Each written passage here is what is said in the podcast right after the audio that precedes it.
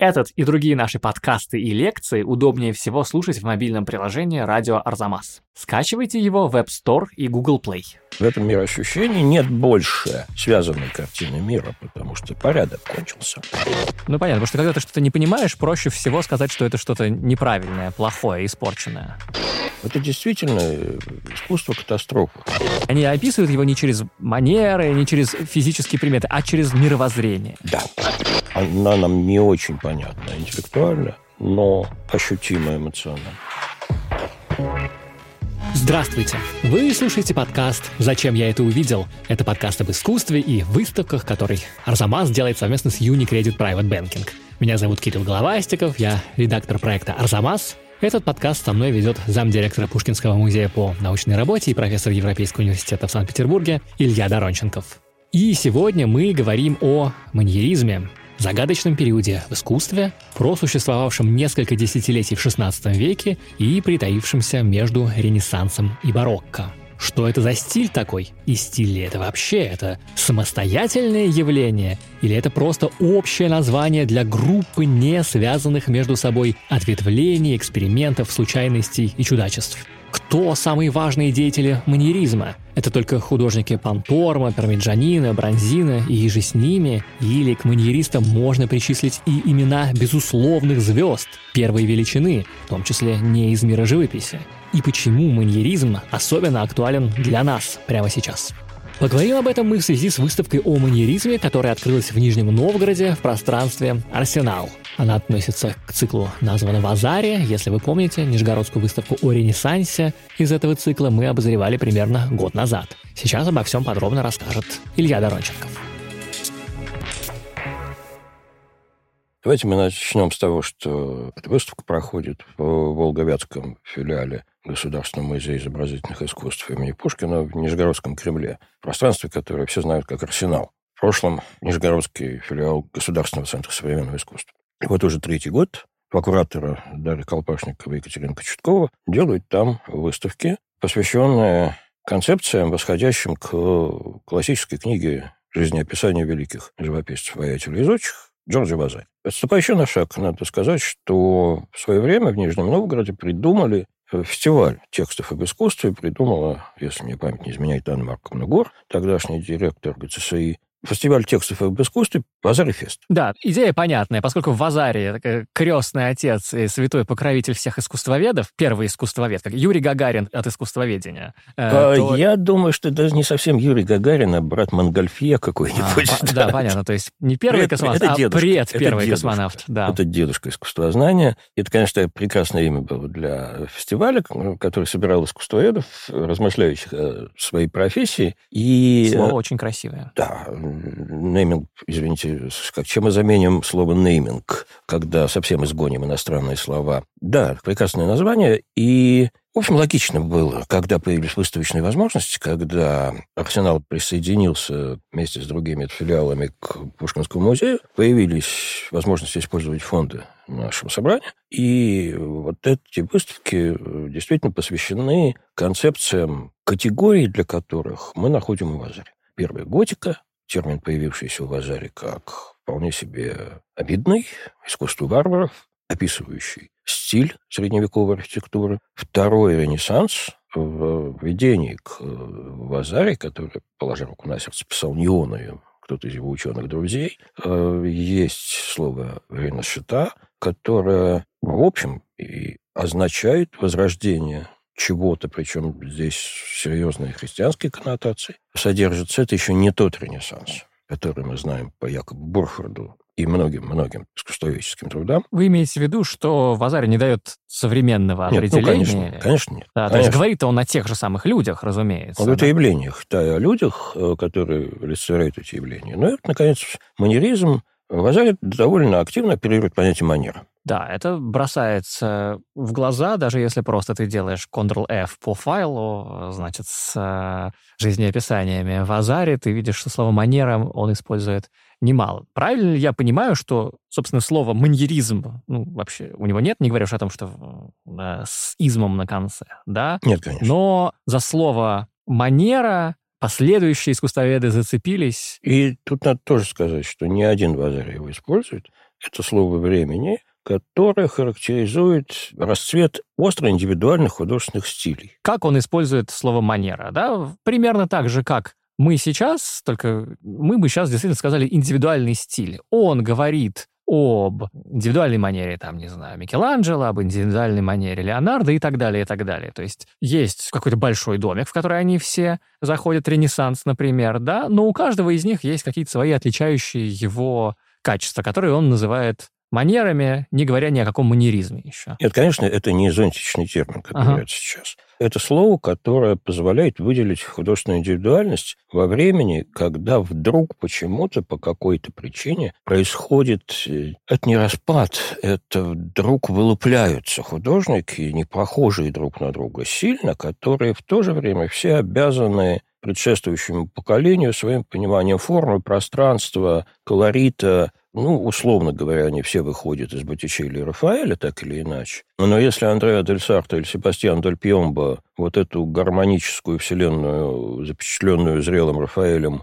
продолжают изображать, то художники, подобные Панторма, Бронзина, Аллори, Пармиджанина и многие другие, используя инструментарий, который выработали предшествующие, ну, не так много поколений, признаться-то, они создают вещи поразительно индивидуальные. И второе, что очень важно, разрушающие ту иллюзию реальности, которую нас селит ну, тот же самый Рафаэль или Леонардо. Мы стоим перед Сикстинской Мадонной или Джакондой, мы как бы по умолчанию видим Сикстинскую Мадонну и Джаконду. Их мир продолжается в нас, а наш мир продолжается в их мире. Здесь нет противоречия. Когда мы смотрим на вещи так называемых маньеристов, мы понимаем, что этой вселенной нет, не может существовать она в каком-то другом измерении. Слушайте, давайте вот разберем по винтикам более-менее то, что вы сказали, что сказали очень много и очень интересно. Вот сразу парадокс, на который я наткнулся, да? Слово Манера, как мы уже сказали, у Вазари обозначает индивидуальный стиль. Вот его индивидуальность этого художника такого, да?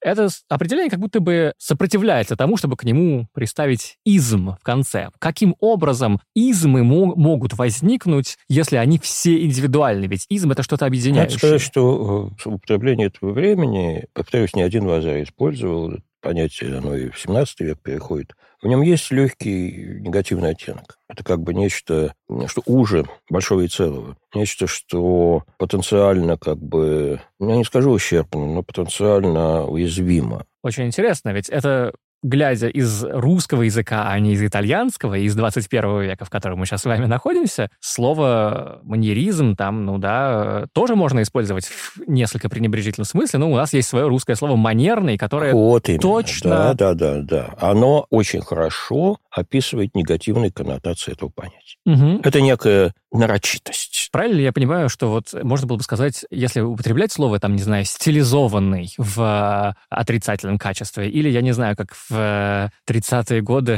ругали за формализм, вот в этом смысле, да, отрицательная коннотация. Вы сами, ну, сказали, вы сами сказали, что вот Ренессанс, он действительность ренессансной картины продолжает действительность, не знаю, той комнаты, в которой мы находимся, ну, может, это слишком грубо, но в любом случае, да, жизнеподобие, да, абсолютная достоверность, да. Иллюзия присутствия. Иллюзия присутствия, да, а манеризм вот манерно, стилизованно эту иллюзию разрешает. Это точно сделал художник. Давайте это... так. Я предлагаю, в общем, на минуточку забыть, что у нас есть понятие манеризм. Давайте, давайте. Как бы мы ни крутились вокруг него, благо это название... Вы предлагаете вернуться э, во времени на 10 минут назад, когда я еще ничего этого не знал? Значит, смотрите. Для того, чтобы все-таки объяснить, что это заявление, и к чему мы должны быть готовы, когда пойдем на выставку, надо отдавать себе отчет, что манеризм – это искусственная конструкция. Вот я очень любил в свое время раздел юмористический в журнале «Вопросы литературы» 70-х, 80-х годов мама выписывала.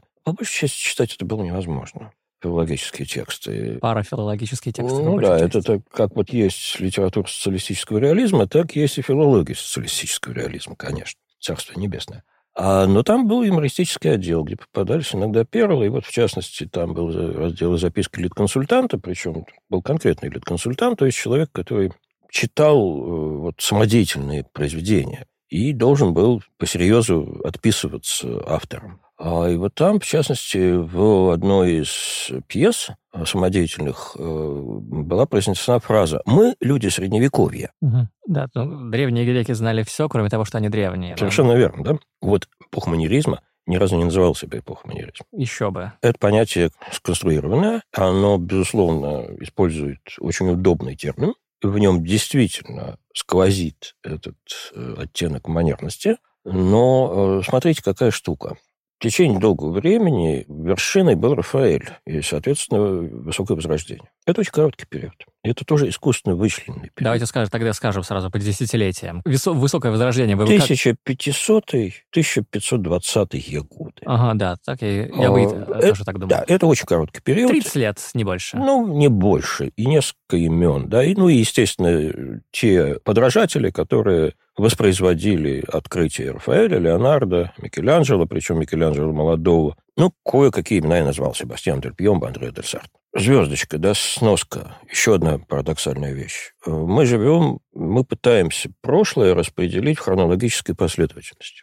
Таймлайн такой, да? Вот было что-то одно, был высокий ренессанс, а потом пришло что-то другое, то, для чего мы в конечном счете нашли понятие манеризм. Нет, это параллельное явление люди, которых мы определяем по ведомству высокого возрождения, и люди, которых мы описываем как манеристы, существуют параллельно. Это одна эпоха, на самом деле. Ну да, это очень понятно. Это в тексте, когда ты пишешь учебник, ты сначала говоришь там, не знаю, о Леонардо, а потом о Рафаэле, а у них, ну, ну не да. знаю. А жили-то они примерно одинаково, да, пересеклись. Да, максимум, что манеристы могли быть чуть моложе. Ага. Смотрите, вот есть культ Рафаэля, который тоже исторический феномен, давно сложился, в идеализирующем мышлении Европы, как оно сформировалось, ну, как минимум, в нашем понимании, оно восходит к Платону, конечно, но в нашем понимании это Ренессанс, и оно до XIX века практически незыблемым остается. Рафаэль, конечно, это величина непревзойденная, это образец. А все остальное тьма внешняя. Ранний Ренессанс описывается как примитивы, а слово барокко даже сейчас все еще имеет негативные коннотации. Ну, это барокко. Угу, то есть оно уже появилось, но... Ну да, ему нашли термин, и этот термин сам по себе такой, как многие термины, кликуха. Да? Угу. Есть гипотеза, что он восходит, кажется, к португальскому названию жемчужины неправильной формы, вот, но это как бы в данном случае не важно. А важно то, что появляются плюс и минус, когда, наконец, вычленяется барокко, вот это искусство 17 столетия, подходите почти к любой римской церкви, смотрите на ее фасад, заходите внутрь, там на вас обрушиваются ангелы с небес, разверзаются эти небеса, свет, и вас тащат за волосы туда, вот туда, вверх, во все эти империи. Ну вот это то, что кажется избыточным, и избыточной иллюзией, форсированным чувственностью, ориентированной на то, чтобы Э, охмурить, вот как Сензе охмуряли Козлевича, mm-hmm. да, это же еще искусство для позитивистского XIX века, это католическое, прежде всего, искусство, искусство идеологической индоктринации, на самом деле так и есть. И для того, кто исповедует культ Рафаэля и высокого возрождения, как искусство гармонии, порядка и рациональности, в общем, довольно относительно светского мышления, барокко, конечно, является некой формой извращения. Ну да, оно, очень, оно, очень... оно не гармоничное, оно не рациональное, а такое очень увлекающее. Зато оно очень цельное. Да, зато... И очень легко писать. И легко ткнуть пальцем. Вот оно, да? Не да. надо что объяснять, когда вот оно. Да. И так постепенно искусствоведы начинают концептуализировать не только Ренессанс, как Якоб Бурхард, но уже и барокко. И это задача искусствоведов конца XIX – начала XX века. Наверное, главное имя, которое нужно здесь назвать, точно и не единственное, и не первое, это Генрих Вельфлин, одна из ранних работ которого, Ренессанс и барокко, как раз и описывает два этих феномена как плюс и минус. Причем понятно, что как бы Вельфлин на стороне Ренессанса, но барокко он описывает как вот такой антиренессанс.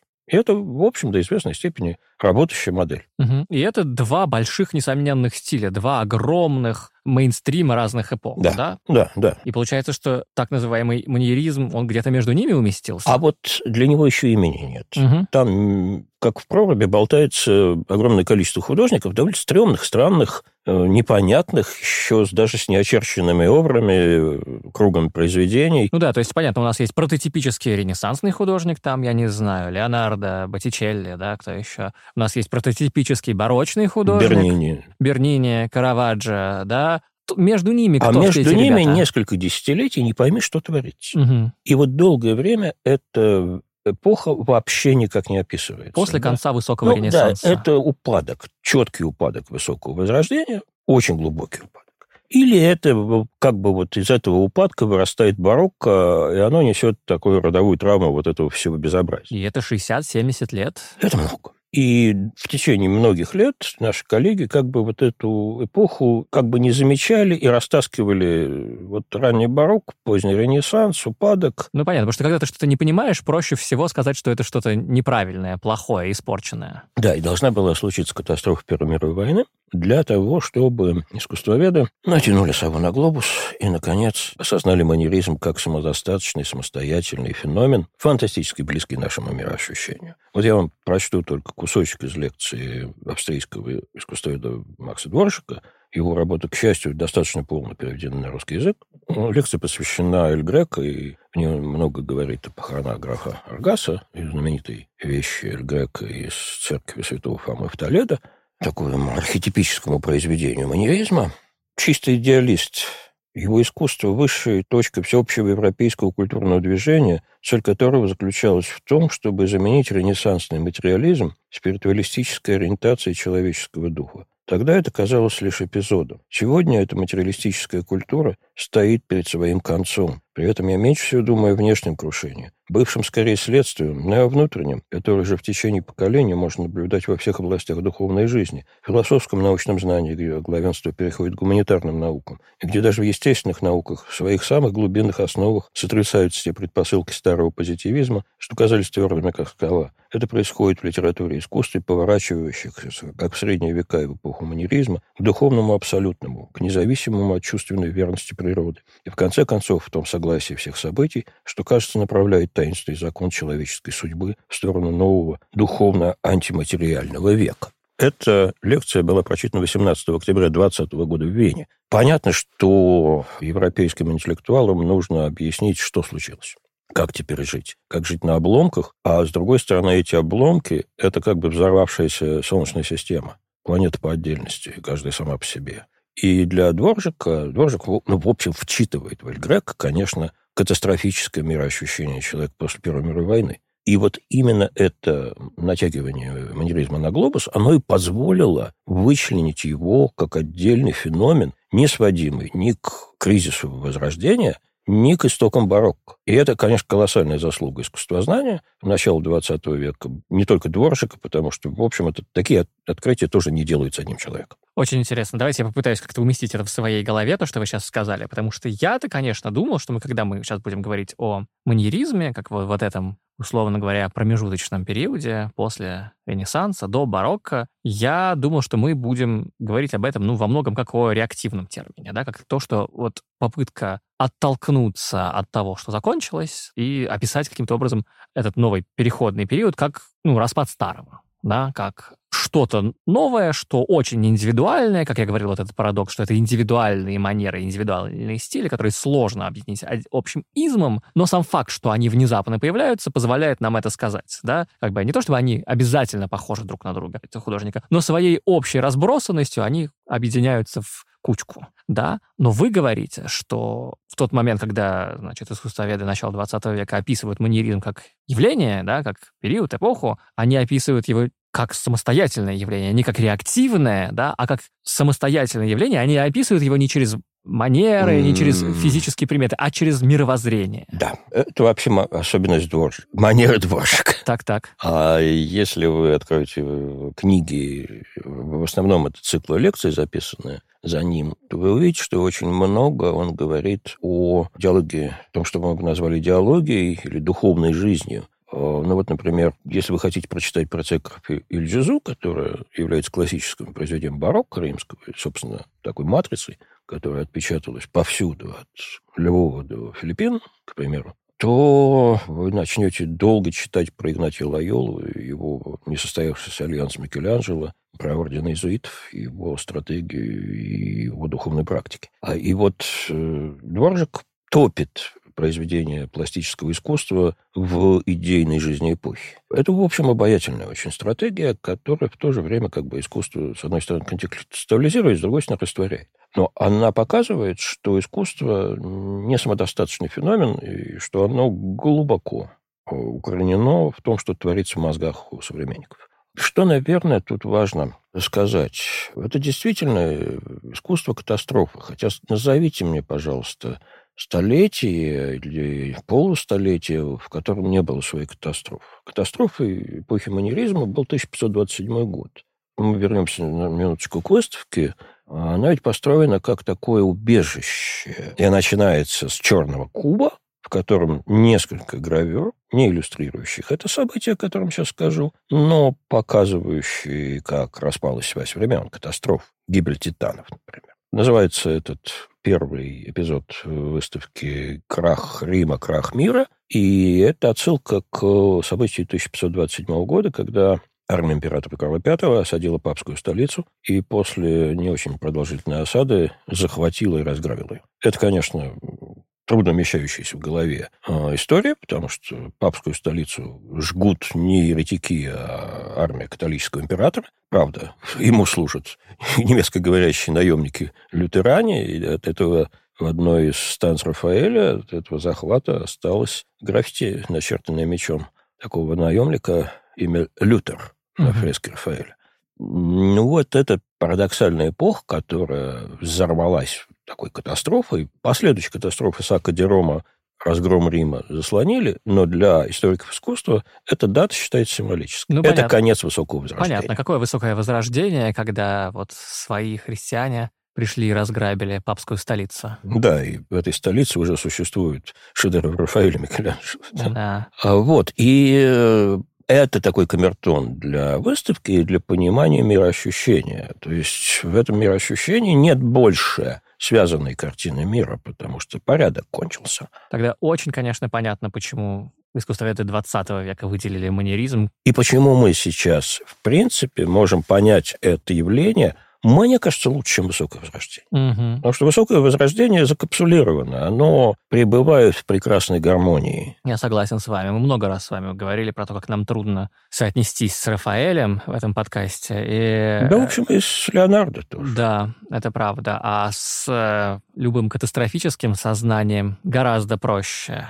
Мы говорили про барокко, про то, насколько оно ближе нам, чем Ренессанс. Но, возможно, если хорошо ухватиться за манеризм и попытаться хорошо его понять, он окажется еще нам ближе, так вам кажется? Да, потому что барокко решила, на мой взгляд, проблему, которая была ферментом манеризма. Это распад единого визуального мировидения. Значит, смотрите, манеристическое искусство страшно разнообразно, очень изощренно, и, в общем, на мой вкус, оно предполагает достаточно образованное восприятие, умение читать вещи с ключом. Ну вот есть в Лондоне очень привлекательная и очень провокационная картина Аньола Бронзина, написанная для Франциска I, французского короля. Она называется «Аллегория», потому что мы даже не знаем, аллегория чего она является.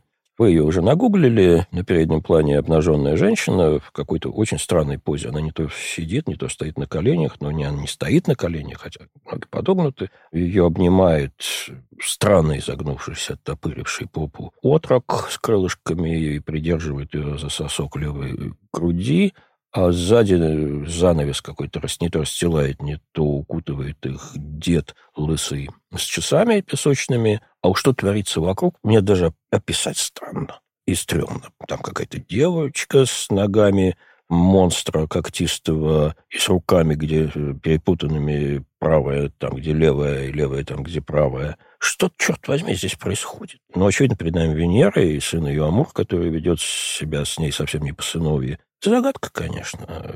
Есть много интерпретаций ее. В идеальном мире в Нижнем Новгороде висела бы она, конечно. Да? Так вот, я о чем? О том, что разобраться в этой вещи без ключа довольно сложно. А ключа у нас а ключа у нас нет. И, вероятно, не будет. Вот это тоже очень интересный вопрос, потому что в это время появляются вещи, которые, возможно, и не имеют смысла. Вот аллегория... Имели смысл для нас вообще, или не имели смысла изначально? Вообще изначально. Или ключ потерян настолько глубоко, что теперь уже и нет смысла. Вот я уверен, что аллегория Бронзина истолковываема, но весьма вероятно, что программа, текст, она наверняка существовала как написанный текст, утрачена. И мы можем до известного предела, опираясь на наше знание аллегорического языка иносказательного, иконографии, как-то более-менее объяснить, что там творится. Но не на 100%. Не на 100%. Это все гипотезы. А есть вещи, в том числе на выставке, например, знаменитая гравюра, известная как Сон Рафаэля, которой черти чего только нету.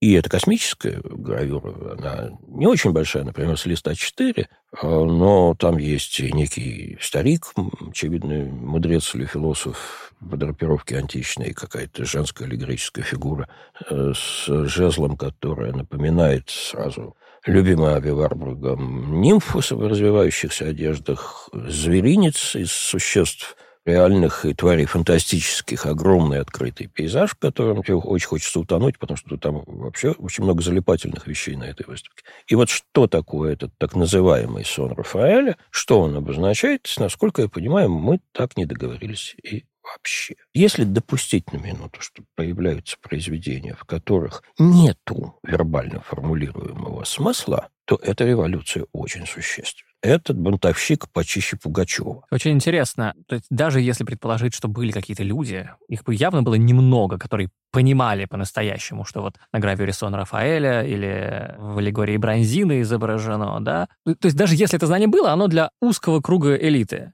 Да, а, да. А... И для того, чтобы понимать прелесть, а это прелесть, исконном значении этого русского слова, соблазн, стиля Роса Ферретина, Бронзина, Пармиджанина и многих других, нужно обладать изощренностью вкуса. Я как раз к этому вел, потому что если в музее, даже в какой-нибудь самый лучший, в Уфице приходит какой-нибудь необразованный зритель типа меня, для меня и эм, ренессансные картины будут загадкой просто потому, что много-много столетий прошло, а я не искусствовед, не специалист. Я не так хорошо понимаю, что изображено на картинах даже до манеризма, что там Фрабиата Анжелика изображает, кто все эти ну, люди, ладно, да? прибедняться. Ну, как бы, я моделирую э, ситуацию. Э, все равно я довольно туповат. И надо хорошо уметь отделять вот эти картины, которые ты не понимаешь, потому что ты просто недостаточно образован, от тех, которые, в которых загадка имманентна, которая как бы и подразумевалась. Как будто бы за счет какой-то атмосферы мы видим это. Все-таки, глядя на маньеристские картины, ты видишь, что там есть какой-то, не хочу сказать протосюрреализм, но прото-прото-прото-прото-прото-сюрреализм. А вот, вы знаете, Кирилл, вы, конечно, у вас самоуничижение паче гордости, это некий лейтмотив, как я вижу, последних некоторых подкастов, но вы тут попадаете... свою жизнь. Попадаете, флаг вам руки, вы попадаете в общем в тренд, потому что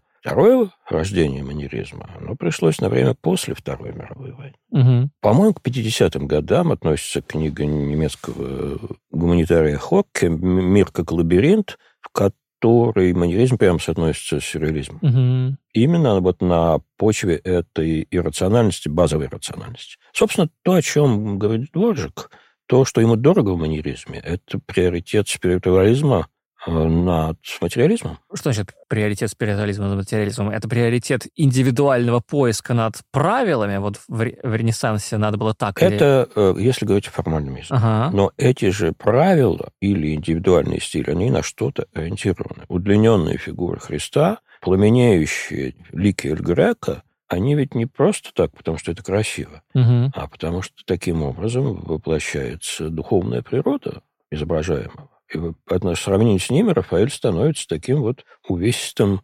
реалистом, изображающим плоть, а где вот дух-то? А дух вот там. И есть еще один парадокс гуманизма, я снова вернусь. Раз уж мы заговорили об этом искусственном конструкте, начало которому положил слово, использованное в Азаре, то нужно историю его немножко продолжить, потому что я еще помню времена, когда маньеризм был чем-то стыдным в отечественном искусствознании и отечественной гуманитарной науке. Ну, опять же, да, он такой упадочный, он же... Он упадочный, он не про реальное, он прихотливый, про бегство иррациональный. Ну вот давайте мы как бы его... Ну, понятное дело, в советском искусствознании да, все да, должно твердо да. стоять на ногах, а и что не стоит вот, твердо на ногах, Вот то... когда в 78 по-моему, году вышел перевод лекции Макса Дворжика об искусстве Ренессанса, во втором томе был довольно большой раздел про маньеризм. И это уже было таким ударом по догме Я помню, в общем, такие попытки оправдать. Знаете, что ну, довольно любопытный прием существует. Вот если есть какое-то явление, у которого есть так себе репутация, ну, Рококо, например. Я лично очень люблю Рококо, и я очень надеюсь, что однажды мы о нем поговорим угу. по какому-то поводу. Но так вот эти все маркизы, розовощеки, это скурильность, как говорили мироскусники, это чувственность на грани порнухи, а иногда и прямая порнуха который водится там за Пуши, допустим, или за кем-то еще из Афрагана. Ну, порнуха ли это, в общем. Изображение, совокупление, иногда очень поэтичное, иногда очень чувственное. Ну, а и, да, и Маркиз де Сада, и срамный текст никто не отменял. Но вот, вот это вот все, игривость этого стиля, она как бы создает ему дурную репутацию. Добавьте, что это еще стиль старого режима, рухнувший после французской революции, ну и все, да.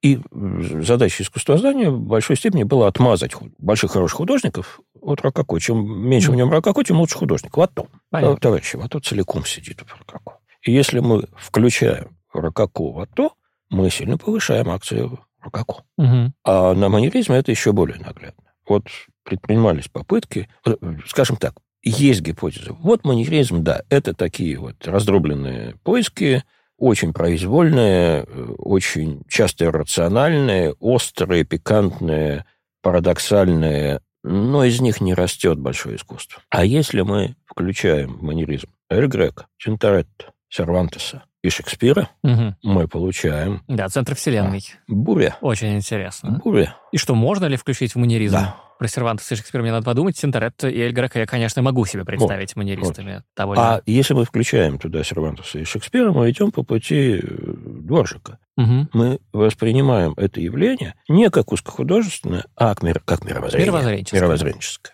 И я думаю, что авторы... Мы ищем после ренессансного цельного мировоззрения, мы ищем, у кого есть катастрофическое мировоззрение. Да, нам не нужна цельность, нам нужна индивидуальность. Индивидуальность и за убедительность картины иррационального мы простим отсутствие реальности. Ага. Или какую-то другую реальность. И эта индивидуальность, она, конечно, укоренена в травме, как вы, получается, если... Ну, э, слово «травма» вообще опасное слово. Популярное зато. Популярное некоторым образом. И я думаю, что люди Средневековья, то есть люди манеризма, да, они, конечно, сродни нам.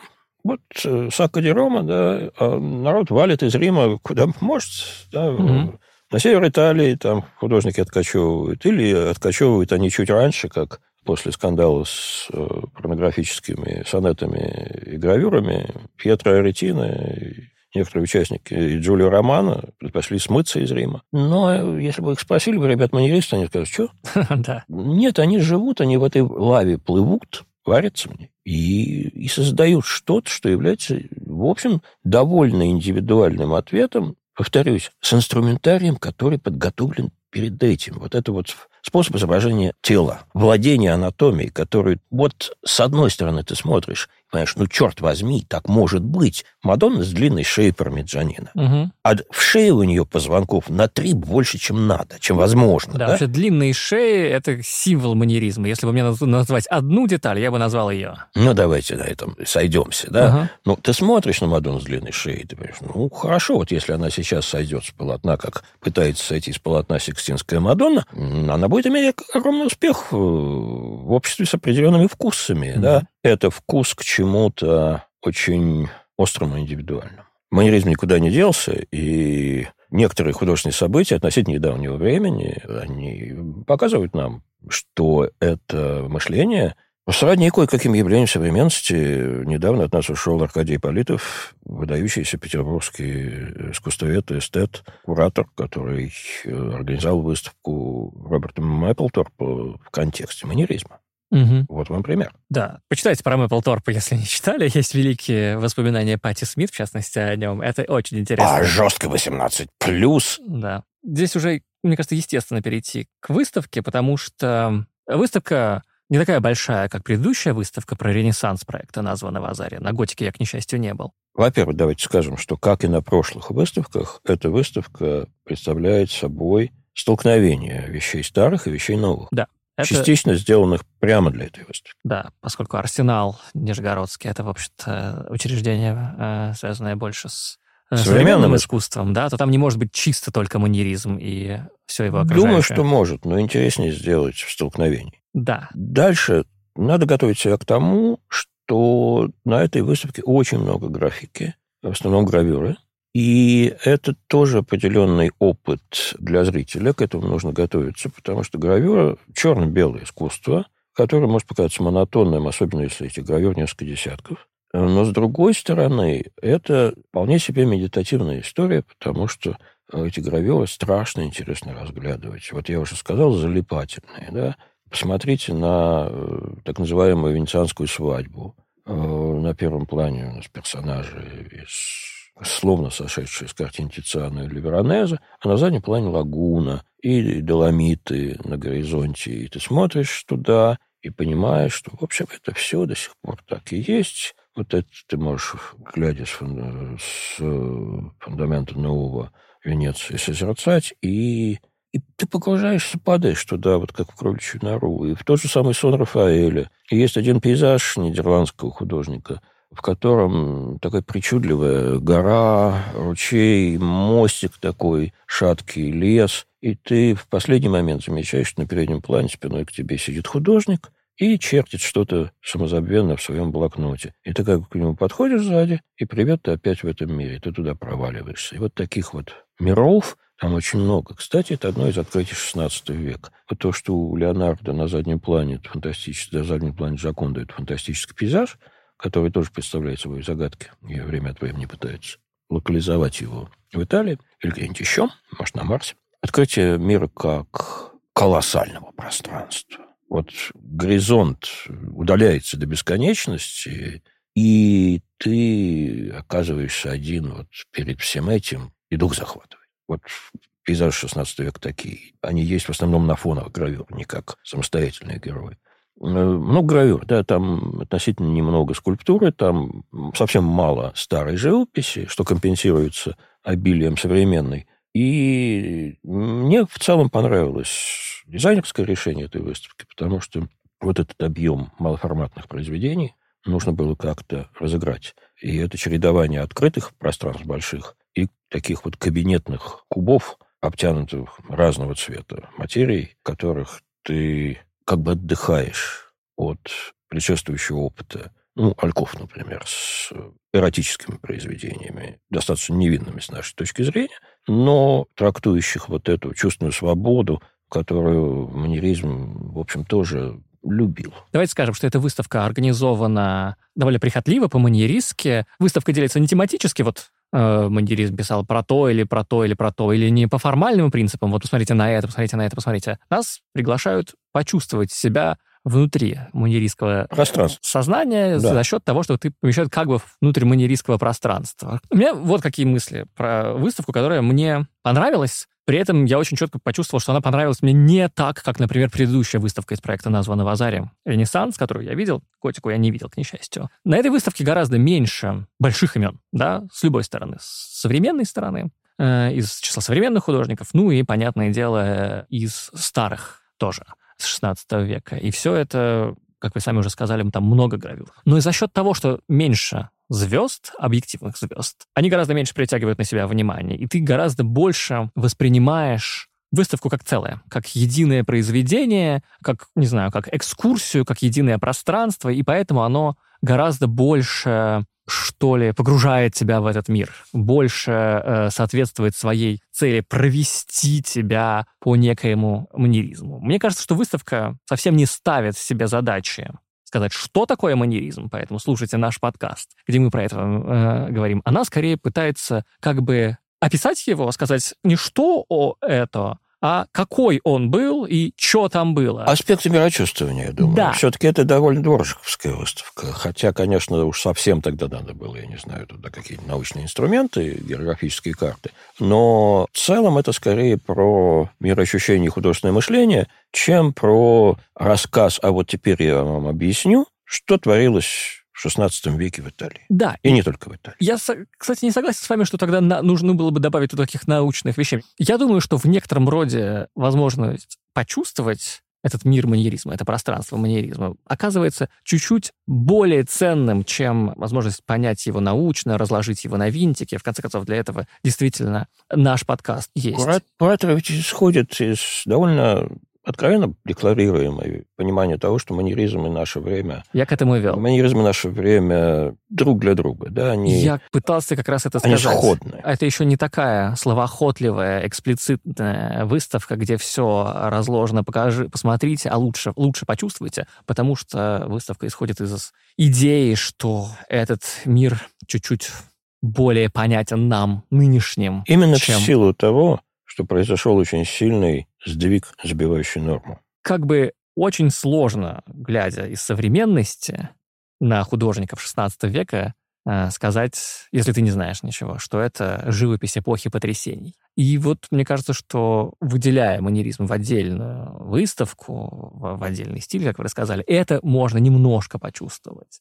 В этом плане успех этой выставки, мне кажется, по сравнению с, ну, с другим успехом предыдущей выставки про Ренессанс, что здесь есть приближенность к нам, что эта эпоха для нас, ну, оказывается на эмоциональном уровне яснее, хотя на интеллектуальном уровне, э, может быть... Вот я думаю, вы хорошо это обстоятельство описали, да. Она нам не очень понятна интеллектуально, но ощутимо эмоционально. А слушайте, а что вам там понравилось? У вас есть фаворит какой-нибудь на этой выставке? Слушайте, Сложно сказать. У меня есть какой-то ответ на этот вопрос, однако боюсь, что мы натолкнемся на новую большую тему. У этой выставки, как мне показалось, есть один неявленный, хотя заявленный герой, который проявляется немножко в старых работах и очень много в новых работах. Художник, которого, имя которого мы еще не называли ни разу, и я не уверен, вообще относится ли он к манеризму, но это наш вот главный сюрреалист из итальянского великого искусства, это Арчимбольда. Да. Мне кажется, что в, среди современных работ, которые есть на этой выставке, с Арчимбольда говорит каждая третья. Для меня Арчимбольда э, большая загадка. Я никогда не погружался в него глубоко и воспринимаю его исключительно из 21 века как прото-сюрреалиста с э, почти босха, с каким-то ужасно расчлененным миросозерцанием, может быть, даже действительно немножко катастрофическим. Я понятия не имею, насколько это исторически верно, да, с точки зрения истории искусства, но для... я вижу по вот этим работам современным художников, что для них это так же, как для меня, которые отсылают к Арчимбольду А, да, там действительно есть несколько гравюр, которые отчасти подражают Арчимбольде, отчасти э, просто связаны с идеей гротеска, очень важной для культуры маньеризма. Если гротеск в высоком возрождении на полях, то в манеризме он, в общем, формообразующая история. Я не думаю, что Арчимбольд такой вот Сальвадор Дали. Арчимбольд создает веселые картинки. Он ребусы создает, а это еще эпоха разгадывания ребусов. Люди себе импрезы делают, такое вот визуально-вербальное символическое высказывание, характеризующее тебя через иносказание. Да. Э, люди начинают, как подорванные, писать и читать сборники аллегорий, и мыслят аллегорически иконология Чезаре Рипа, например, или сборники эмблем массы других авторов. И вот это мышление, направленное на разгадывание загадки, мир как загадка, мир как ребус. Вот, Что наверное... Скажете, мысль «мир как загадка» — это попытка каким-то образом обуздать катастрофическое сознание, да, это попытка представить что-то в мире изменилось, что-то сломалось, мы его перестали понимать, но все-таки каким-то своим силой, силой своего ума, интеллекта или творчества мы можем все-таки скрепить его Э, воедино и найти этот ключ к этой загадке. Мы с вами сейчас э, сами как бы находимся еще даже не в посттравматическом синдроме, а в травматическом синдроме. Да? Поэтому мы все время натягиваем это одеяло на маньеризм. Но давайте э, еще все-таки поймем, что это эпоха колоссально расширившегося мира. Географически, познавательно, когнитивно расширившегося мира. Масса новых зверей, новых земель, научный инструмент, который позволяет проникать микроскоп, это, наверное, 17 век все-таки, но вот какие-то... Галилей, Джордан Браун.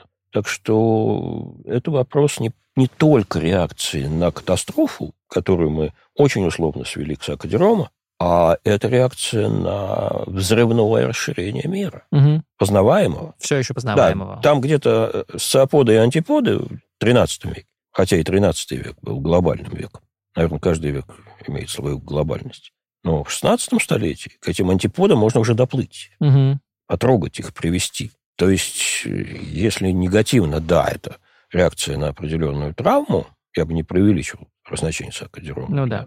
для мышления. В каком-то Антверпене человеку наплевать на разгром мира, по большому счету. Ну да. Я посмотрел с другой точки зрения. Это взрывное расширение Вселенной. Мгм. И, конечно, это взрывное расширение не описать одним, единым спасающим языком, ни вербальным, ни, ни визуальным. И, конечно, ты сталкиваешься с э, величием мира и, и запутанностью этого мира, и, и личностью.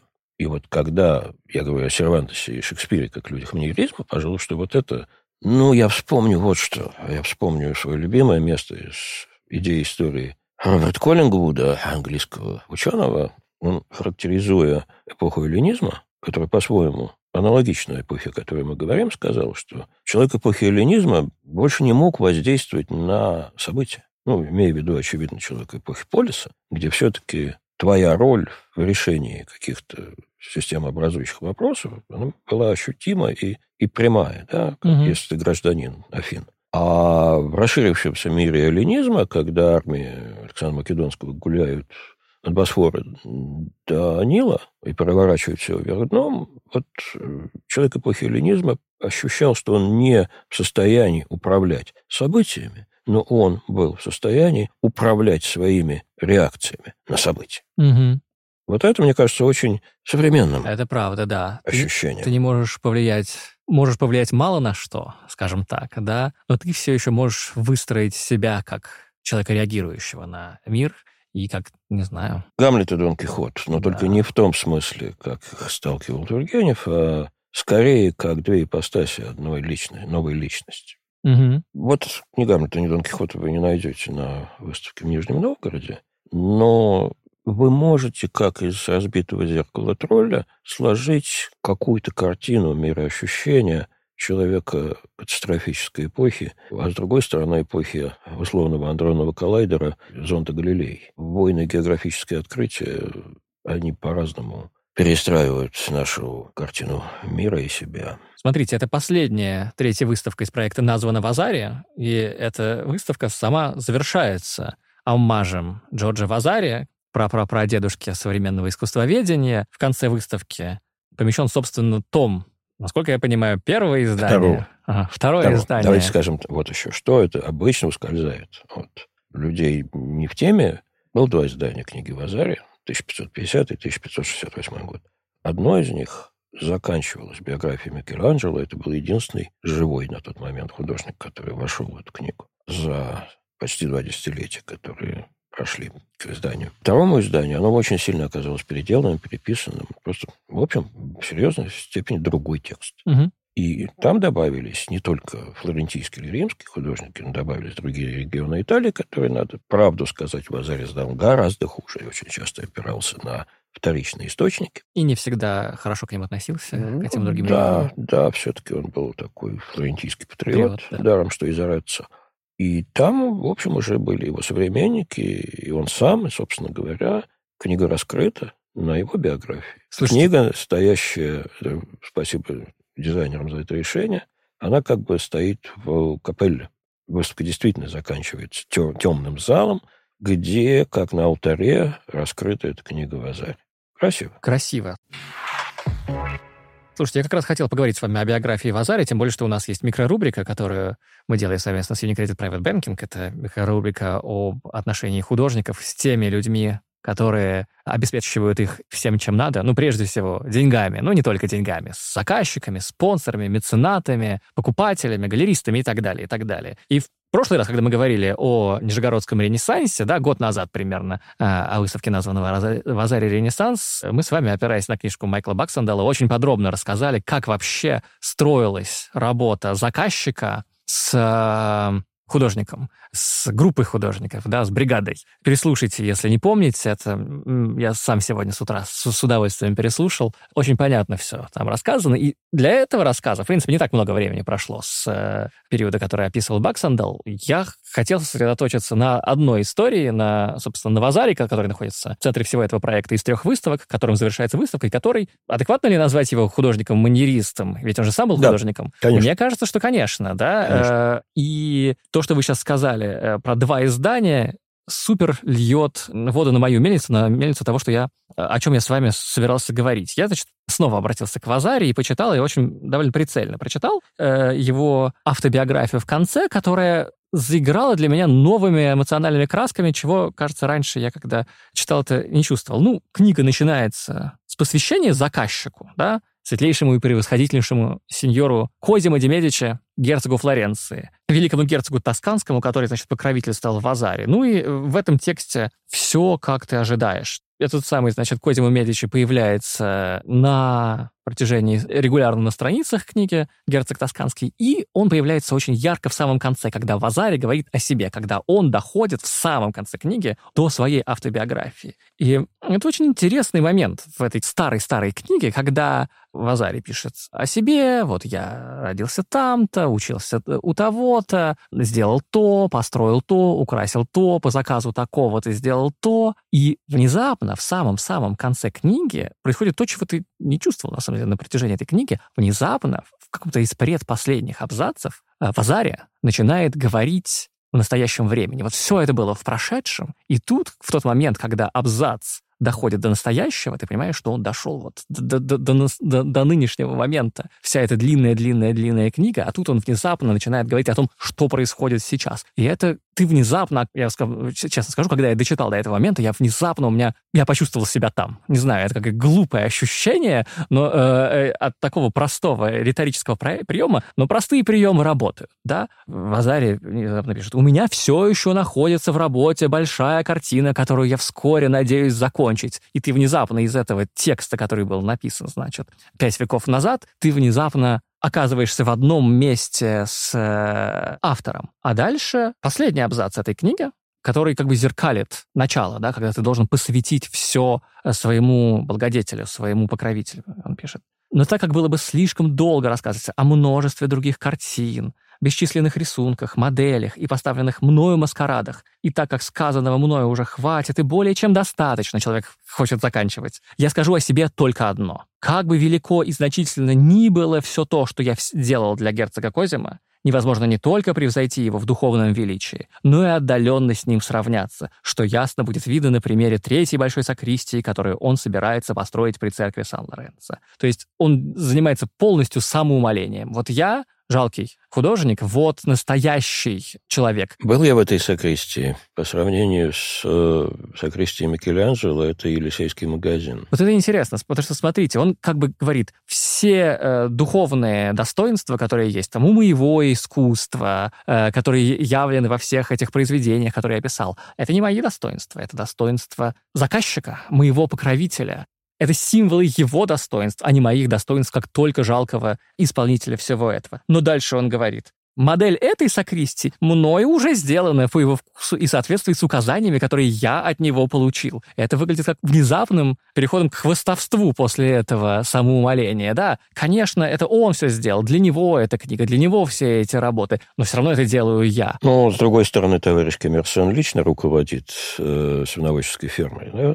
Все-таки перед нами риторика. Да, ужасно интересная. Вот... Перед нами риторика человека, который, не знаю, насколько он при этом держит фигу в кармане, но это риторика нормальных отношений между патроном, тем более патроном, помазанником, по крайней мере, король-император, тут герцог, в данном случае разница небольшая, великий герцог Тосканы – и исполнителю. Даром, что это художник, и к этому времени мы имеем уже концепцию гения. И в Азаре, в принципе, как и Бенвенуто Челлини, я полагаю все-таки о себе очень высокого мнения. Может записать себя ну, не этим словом его еще не применяли, но, в общем, осознать себя. В прошлый раз мы э, говорили про этот переходный период, когда художник от полностью выполнение заказа, вплоть до полностью прописанных деталей, и нарисуй мне конкретно так по этому рисунку, используя столько-то грамм такой-то краски, как постепенно вот в этот период происходит перевоплощение художника в более самостоятельную фигуру, в творца чуда живописи. Поэтому я не стал это повторять. Но мне кажется, что вот этот вот момент виден вот на этих, в этих строках в Азаре, когда... Я бы добавил вот еще что.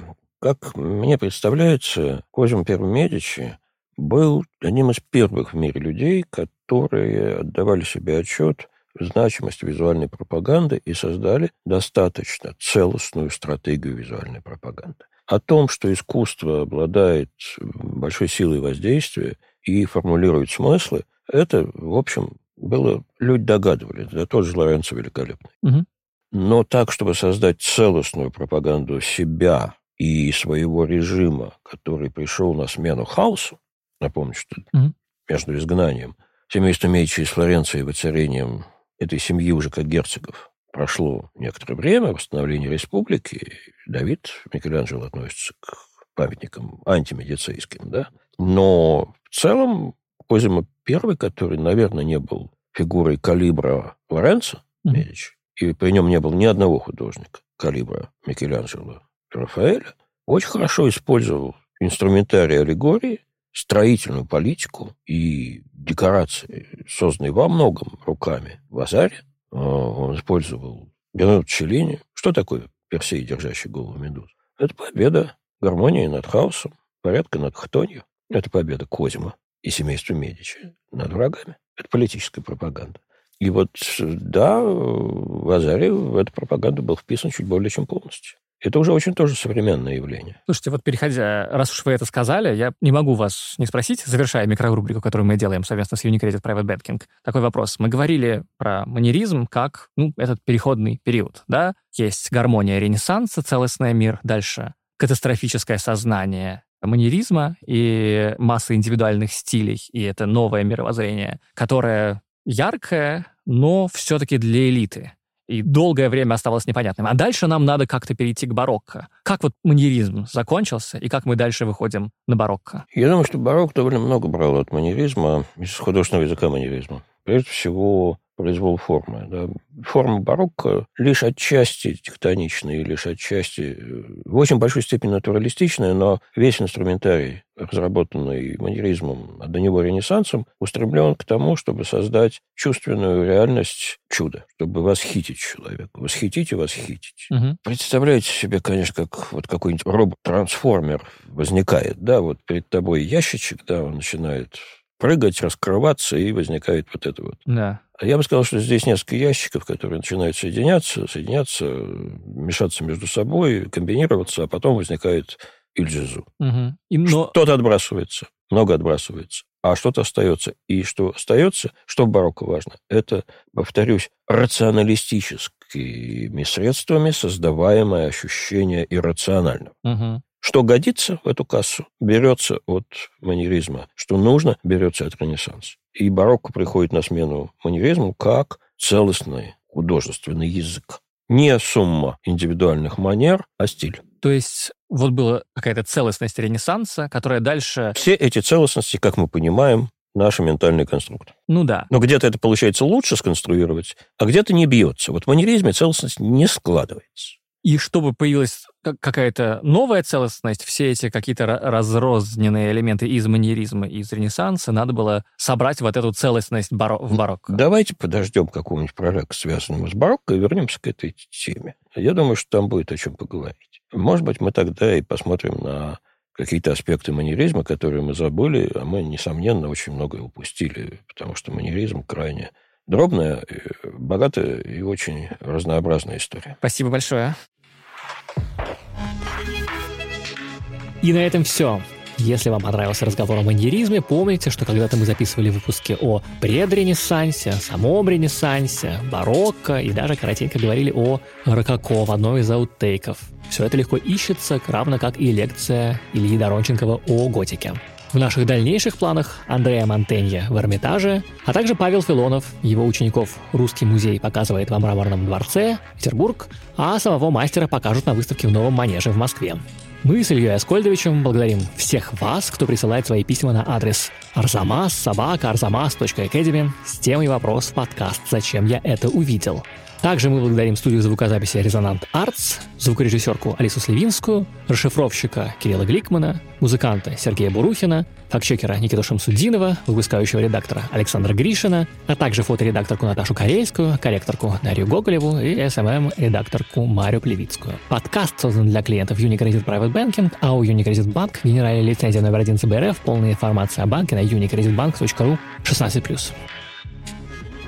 Этот и другие наши подкасты удобнее всего слушать в мобильном приложении «Радио Арзамас». Установив его и оформив подписку, вы получите доступ ко всем подкастам, курсам и другим аудиоматериалам Арзамаса, в том числе тем, которых вы не найдете больше нигде. Скачивайте приложение «Радио Арзамас» в App Store и Google Play.